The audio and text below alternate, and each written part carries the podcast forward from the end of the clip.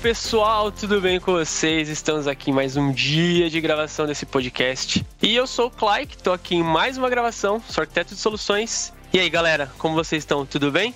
Com frio. é, então eu tô aqui com a Anne.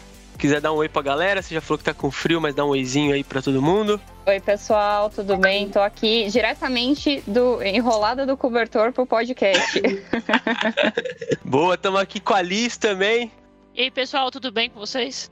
Tamo aqui com o Tiagão, não tá ouvindo a gente? E aí, galera, bom dia, boa tarde, boa noite. Chegou, chegou. Tivemos algum problema aqui de transmissão de pensamento aqui, mas o Tiagão ouviu a gente falando. E, gente, assim, hoje vocês me convidaram para gravar esse podcast, aí eu fiquei meio assim, cara, o que, que a gente vai falar sobre isso? Assim, eu sou a pessoa que não sei nada. É aeroespacial.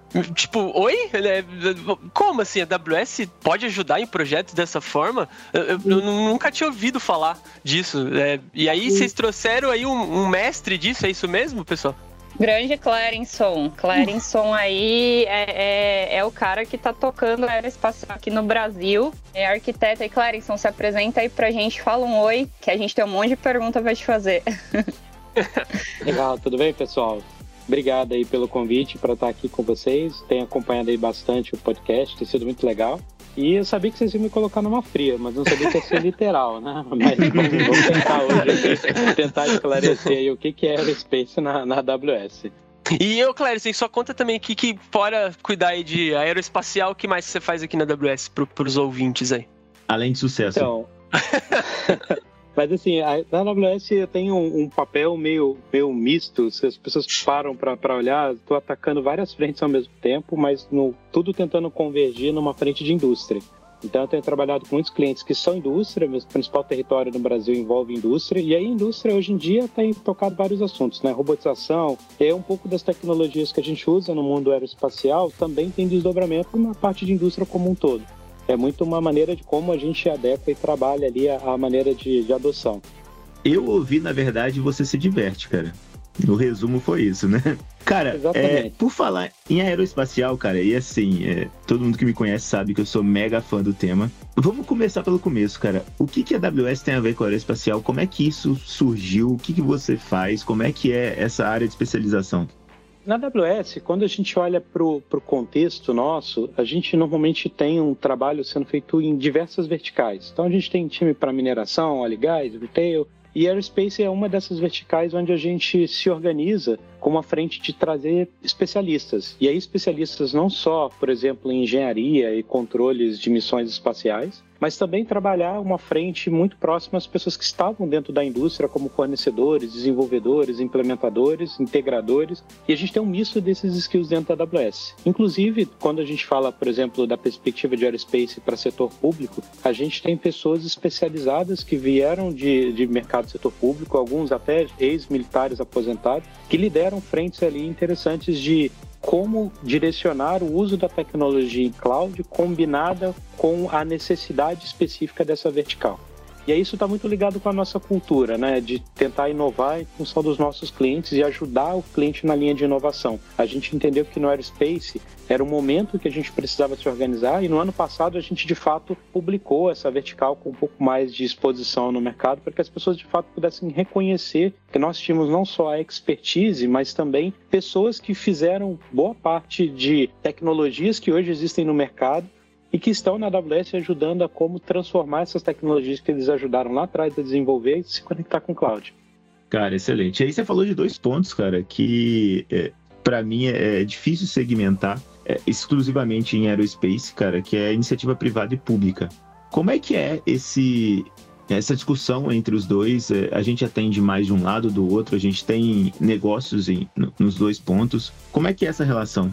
A gente tem negócio dos dois lados, Thiago. É, o que acontece muito é que o tema em si, em alguns cenários, eles são um pouco mais, diria, genéricos, eles conseguem permear os dois lados, setor público setor privado. Vou te dar um exemplo, a parte de imagens satelitais. Todos os dois cenários, a gente tem a condição de tratamento e uso. O que diferencia muitas vezes é a regulamentação, algum cenário muito específico. Por exemplo, o uso de imagem satelital para propósito de defesa requer que tenhamos um, um time credenciado, certificado, especializado ali dentro do tema, mas também com todos os gabaritos e certificações necessárias para tocar a conversa diretamente com o setor público. Isso envolve principalmente por conta de alguns mercados que têm regulamentações um pouco mais rígidas nesse sentido.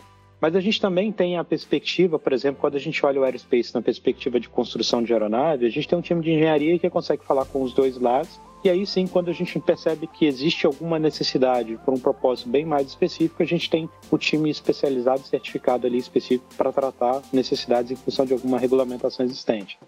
É muito bacana. E eu, eu ouvi várias coisas interessantes aí, né? ouvi a palavra né, aeronave, satélite, é, é, você já tinha comentado de robótica. Então, assim, pelo jeito, vocês usam várias tecnologias é, super interessantes e várias coisas super interessantes. Quais são as principais tecnologias aí que vocês estão utilizando nesse universo e quais são os principais desafios que vocês veem, assim, no, no dia a dia?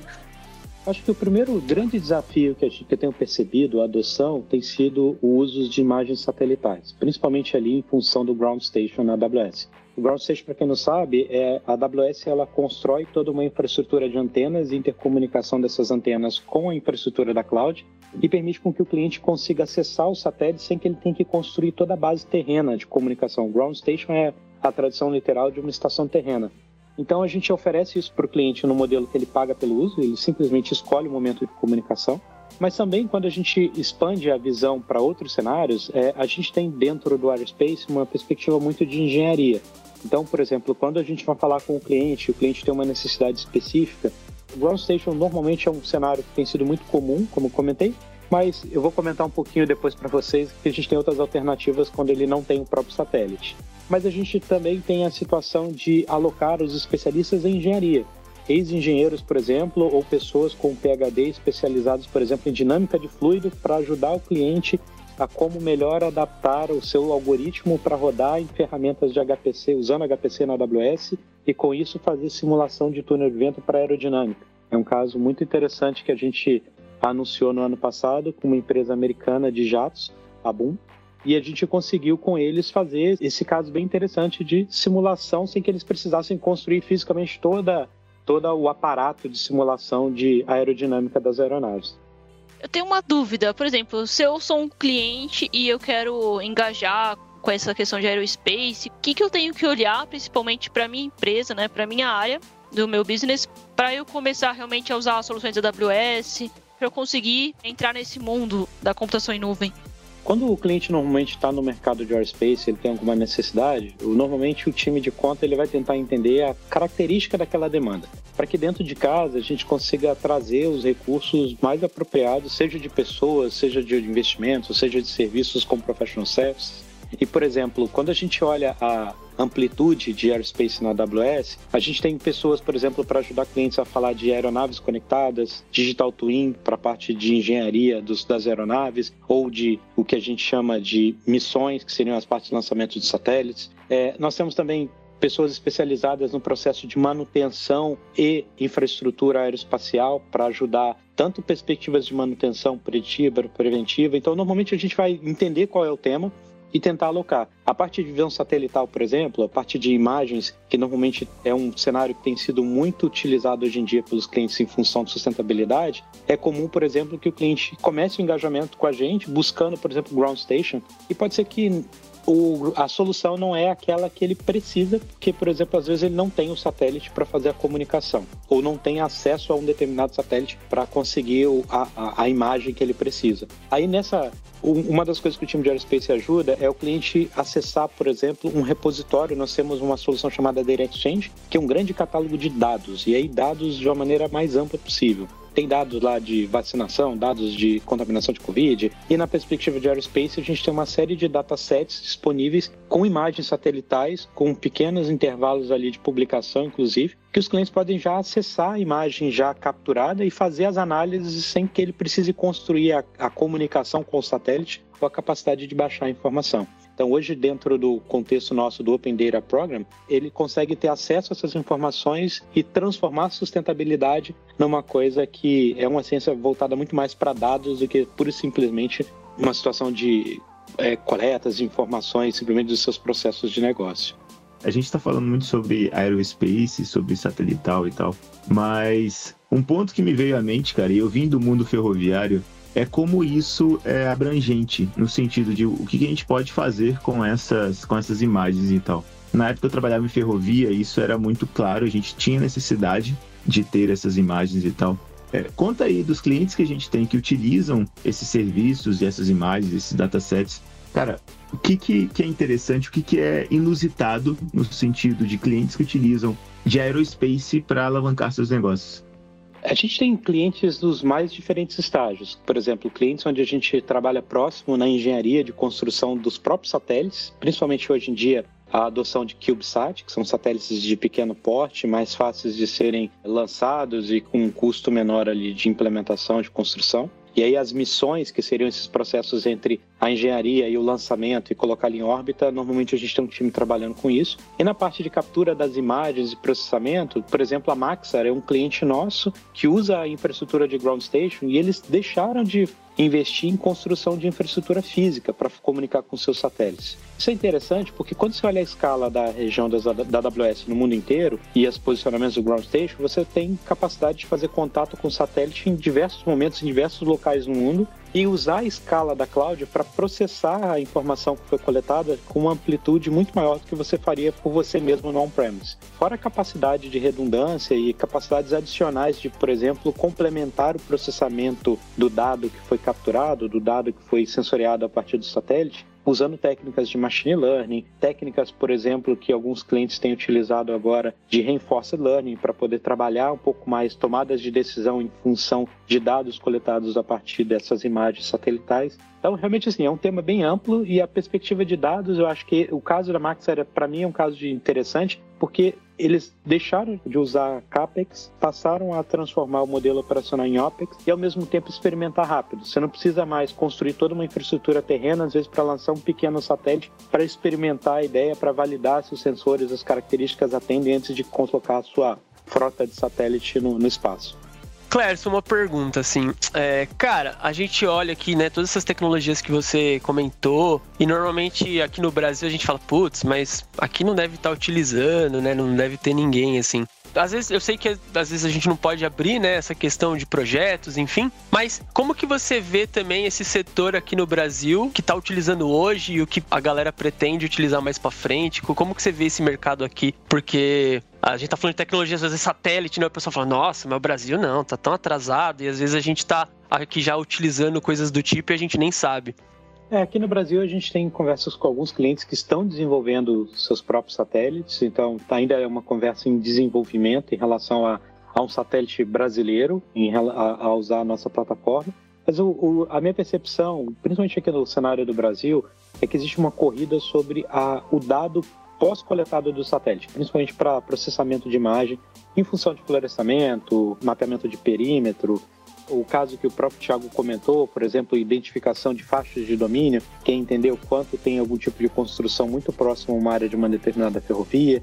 É, esses são cenários muito comuns e aí normalmente a gente tem direcionado clientes a usar o Open Data Program, para que ele possa dar as funcionalidades que o Data Exchange fornece para ele ter acesso direto à imagem e aí ele foca no processamento da imagem. Mas na indústria aeroespacial tem um caso muito legal aqui no Brasil que eu acho que é um caso para mim emblemático, principalmente pela característica do Brasil, que foi o da Embraer, que é o Icon, que foi o Data Lake, que eles tornaram público até esse caso com a AWS, onde eles fazem toda a parte de manutenção preditiva e aí não só a manutenção na perspectiva do processamento dos dados coletados, mas eles têm uma característica muito interessante que é a conexão das aeronaves fazendo integração com a infraestrutura da AWS para enviar telemetria e aí sim começar a pegar aquele dado e transformar aquele dado coletado em informação de valor para tomada de decisão em predição de manutenção. Então esse é um caso bem interessante que aqui no Brasil acho que tem pelo volume e pela característica e a gente tem outros casos vindo. Eu acho que a gente tem, por exemplo, a Embraer como um cliente e a gente espera sempre continuar tendo essa amplitude que a gente tem com eles em outras frentes de trabalho que a gente vem desenvolvendo recentemente. Mas eu acho que o, o grande ponto aqui é que a gente não extrapola a indústria simplesmente nos, nos fabricantes ou em, no consumo de, de informação, mas também aqui no Brasil a gente tem casos, por exemplo, muito voltados ao uso de machine learning para efeitos específicos de manutenção. Então, olhar ali predição de manutenção. Agora, recentemente, Lookout for Metrics, Lookout for Equipment tem sido um tema que tem tido muita discussão dentro da indústria aeroespacial, porque são serviços já prontos, gerenciados, então o cliente simplesmente pega o dataset e envia o dataset, não precisa ficar construindo muita coisa. E eu tenho percebido que nessa indústria algo tem chamado um pouco mais de atenção.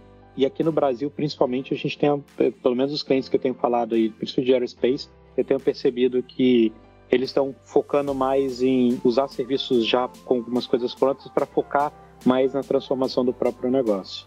Clérison, assim, cara, acho que a gente podia ficar aqui conversando horas e horas aqui, principalmente o Tiagão é apaixonado por esse assunto. Cara, eu, eu aprendi bastante. Confesso que muitas coisas eu não, não, não tinha contato, não tive contato e não, não conhecia. E assim, obrigado. Acho que, pessoal, vale mais um episódio, né, futuro aí pra gente continuar essa conversa, trazer esses cases, assim. E, Clérison, obrigado aí pelo seu tempo. Acho que poxa, episódio super rico aqui de informações. Pessoal, acho que, que é isso. Alguém mais? Alguma consideração aqui final? Ou podemos encerrar este episódio? Eu vou, vou atravessar podcast no, no, no, mundo virtual. A gente tem, aliás, a gente tem um episódio aí que a gente vai lançar de falando de trabalho no mundo virtual futuramente aí. Fiquem de olho. Aprendi um monte. A aerospace é verdade. O aeroespacial é, as pessoas estão usando, parece uma coisa muito distante, mas está mais perto e mais em uso do que a gente imagina. Muito legal. Vai lá, Thiago. E aí, cara, consideração final não, né? Para mim é consideração do próximo episódio, na verdade, né? Como eu disse, eu amo o tema. E assim, pessoal, é, a gente está próximo de, de um marco aí de, de levar pessoas da iniciativa privada para o espaço. Então, assim, a minha sugestão é, no próximo episódio, vamos falar sobre isso, Clérison? Vamos, vamos sim. Vamos tentar desmistificar que também Cláudio não é ciência de foguete. e a gente fala um pouco dos casos onde a gente tem, principalmente a parte de robotização e exploração espacial, que é o caso da Perseverance lá com a NASA. A gente entra um pouquinho no próximo episódio falando sobre isso. Sensacional, já tô, já tô ansioso aqui, já quero gravar aqui esse episódio para saber mais sobre isso. Bom, pessoal, obrigado aí pelo tempo. É, se quiser deixar uma mensagem aqui pro Clarison, é, envia pra gente aí, hashtag AWS Podcast Brasil. E é isso. A gente vai estar tá ali acompanhando nas redes sociais e deixa essa informação pra gente e essa mensagem. E é isso. Beijo. E é isso. Fui.